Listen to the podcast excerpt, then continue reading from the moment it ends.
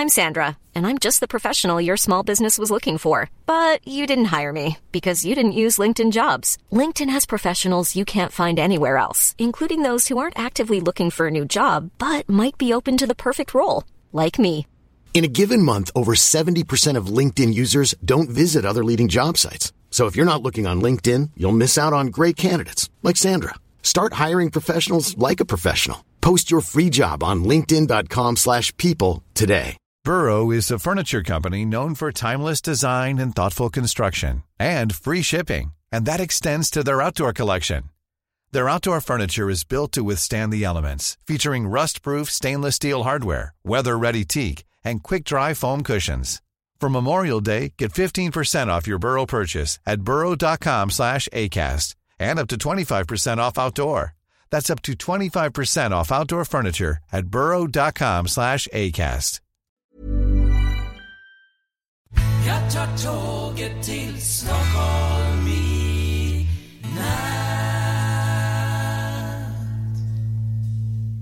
Hola, ¿qué tal? Soy Dani y esto es Haciendo el Sueco.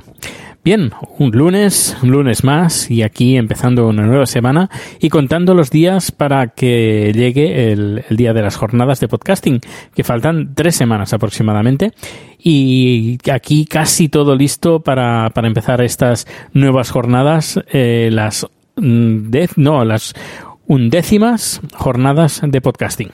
Bien, pues eh, antes de empezar con la temática de hoy, que además eh, voy a leer una especie como de, de carta abierta que, que, escribí tanto en Twitter como en Facebook hablando sobre política española y qué que, pasaría si en el escenario que hoy se pinta en España pasara en Suecia, qué es lo que pasaría. Pero antes de empezar con esto, ahí me gustaría... Uh, hablar de un tema que hay gente que sabe de lo que voy a hablar. Eh, es algo que, bueno, me enciende bastante, me enciende bastante. Eh, pero lo voy a decir, no, no me voy a callar. Yo lo siento mucho, pero no me voy a callar. Bueno, eh, ¿qué pasa? Eh, escuchando podcast, hay un podcast que, que yo antes escuchaba y dejé de escuchar por bueno por la forma de, de, hablar y de tratar al, a, la audiencia bueno pues lo dejé de escuchar pero bueno, alguien me dijo, Dani, Dani, escucha el podcast tal y del minuto 2 al minuto 7. Y yo, bueno, pues lo voy a escuchar. Y porque hablaba de los premios. Y bueno, pues es un podcast que arremetió contra los premios de podcasting, arremetió contra la organización de, pod, de, de las JPod, arremetió en contra de la, uh, de la organización. Es decir, arremetió en contra de todo lo relacionado con el podcasting eh, que tenga que ver con la asociación, con los premios, tachando los premios como una especie de como de mafia, eh, todo oscuros, nada transparente.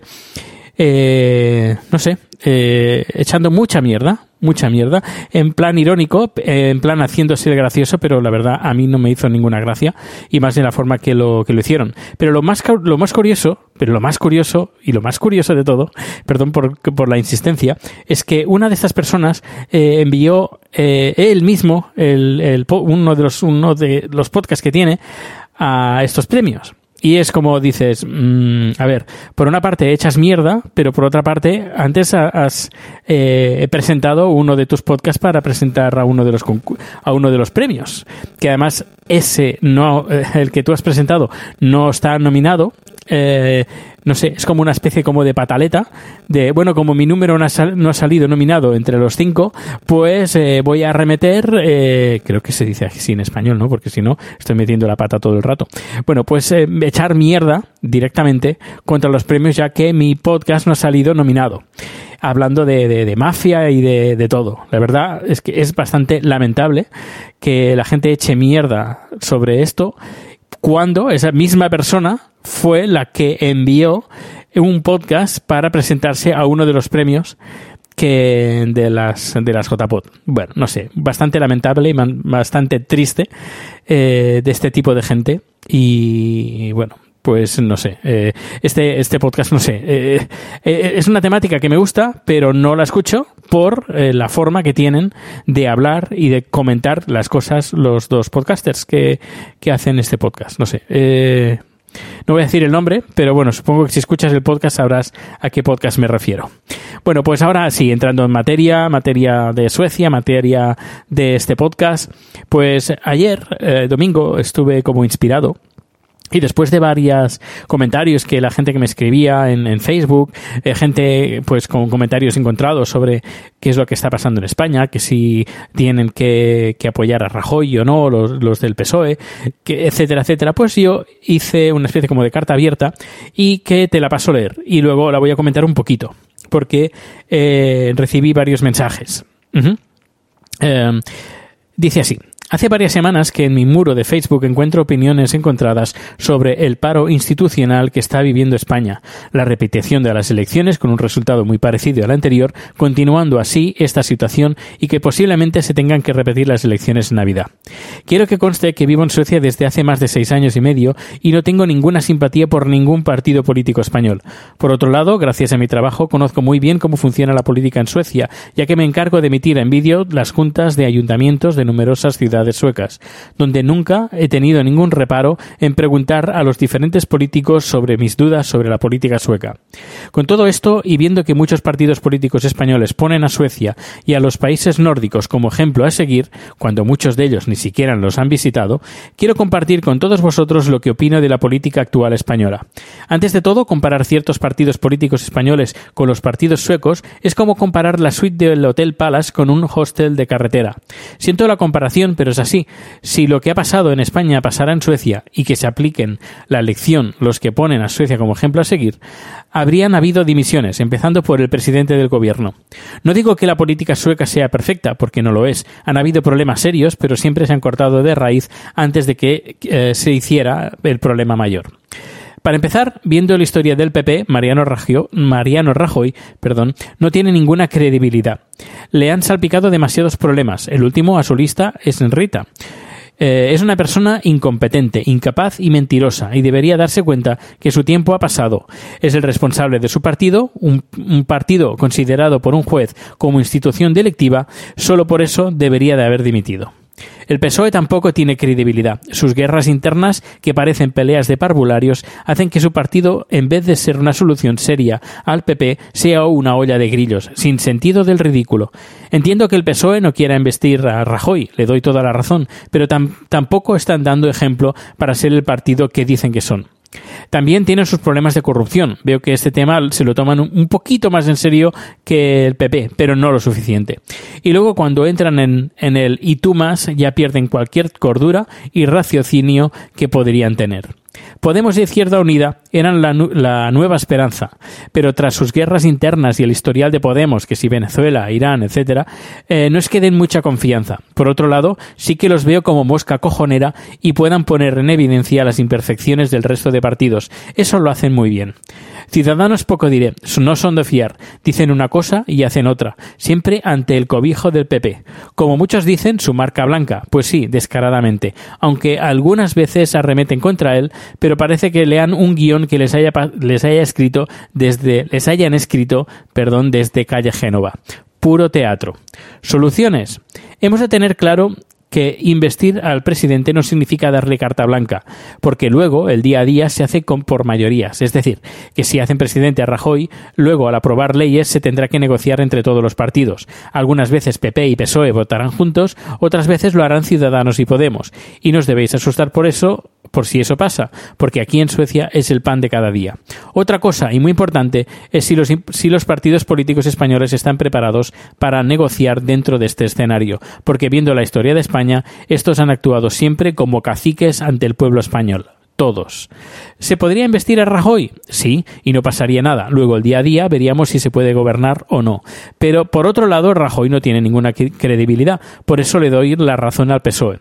¿Se podría investir a Pedro Sánchez? Sí, y tampoco pasaría nada. El día a día se decidirían por mayorías. En este caso, creo que Pedro Sánchez, como cualquier político, incluidos los del PP, tienen más credibilidad que Rajoy.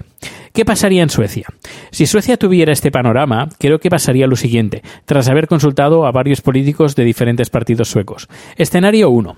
Dimite Rajoy y ponen a otra persona en su puesto. El PSOE se abstiene y luego, durante la legislación, marcan diferencia con el PP, votando junto con el resto de partidos para afianzar unos mejores resultados para las próximas elecciones. Escenario 2. Sánchez es elegido presidente por todo el resto de partidos porque creen que Rajoy, que no dimite en este caso, no tiene ninguna credibilidad. Durante la legislación, el PP modera su imagen y se distancia de sus políticos corruptos, mientras el día, mientras el día a día se hacen por mayorías para aprobar leyes, tal como he comentado anteriormente. ¿Ciencia ficción? Sí, creo que sí, sabiendo que estamos hablando de política española. Pero bueno, nada es imposible. ¿Y tú qué opinas? Pues eso, este era el, comunicado, el bueno, comunicado, ¿qué digo? Comunicado, eh, la carta que escribí eh, tanto en Twitter como en Facebook. A partir de ahí, pues han habido bastantes interacciones, eh, tanto en las dos plataformas, en, en las dos redes sociales. Y por ejemplo, Mark, pues tuvimos una buena charla. bueno, tampoco muy muy extensa, pero nos estuvimos intercambiando varios tweets eh, del motivo y uno de los motivos bueno, hay varios. Por ejemplo, estuvimos hablando de, la población, que no es lo mismo. Una población de 9 millones de habitantes a 40 y pico millones de habitantes que tiene, que tiene España. Y luego otra cosa, otra cosa que comenté yo, que eh, hablé sobre eh, también la, la, religión. Y no es que aquí sean muy, muy religiosos, católicos no lo son, ya, ya adelanto, católicos no, pero no es que sean muy religiosos, porque he de decir que Suecia es el país con más ateos del mundo, pero eh, sí que proviene de una cultura luterana que, que tiene una, una visión un, tanto diferente a lo que es la visión católica.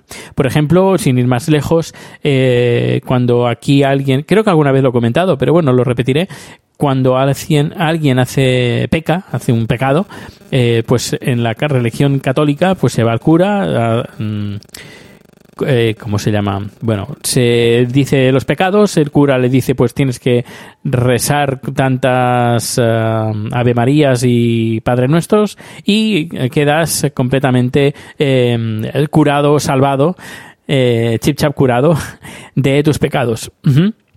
En el caso de la Iglesia luterana, eso no pasa. Es decir, la, si pecas, este pecado te lo llevas a, la tumba y no hay ninguna forma de redimir estos pecados. Sencillamente, cuando uno se muere y va a ver a San José o San Pedro, el de las puertas, bueno, pues eh, rinde cuentas y te pasa la, repasa la lista de lo malo que has hecho.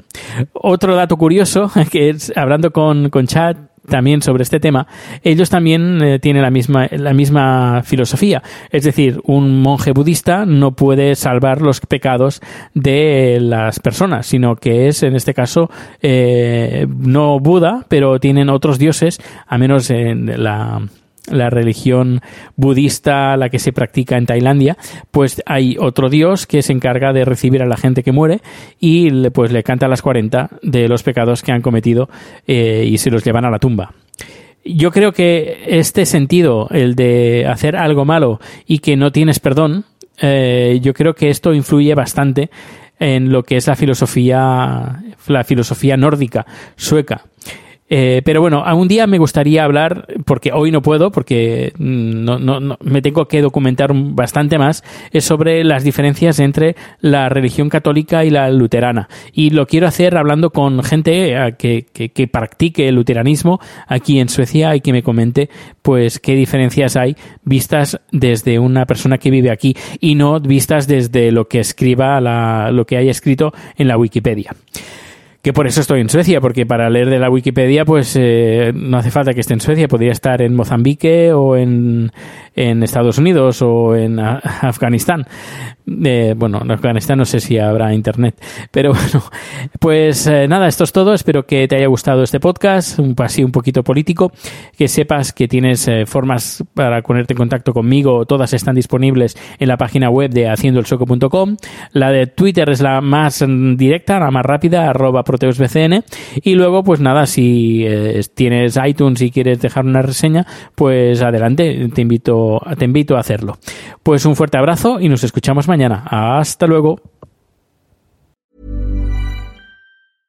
¿No se merece tu familia lo mejor? Entonces, ¿por qué no los mejores huevos? Ahora, Egglands Best están disponibles en deliciosas opciones. Huevos clásicos, de gallina libre de jaula y orgánicos de Egglands, que ofrecen un sabor más delicioso y fresco de granja que le encantará a tu familia. En comparación con los huevos ordinarios, Egglands Best contiene la mejor nutrición como 6 veces más vitamina D, 10 veces más vitamina E y el doble de omega 3 y B12. Solo Egglands Best. Mejor sabor, mejor nutrición, mejores huevos. Visita egglandsbest.com para más información.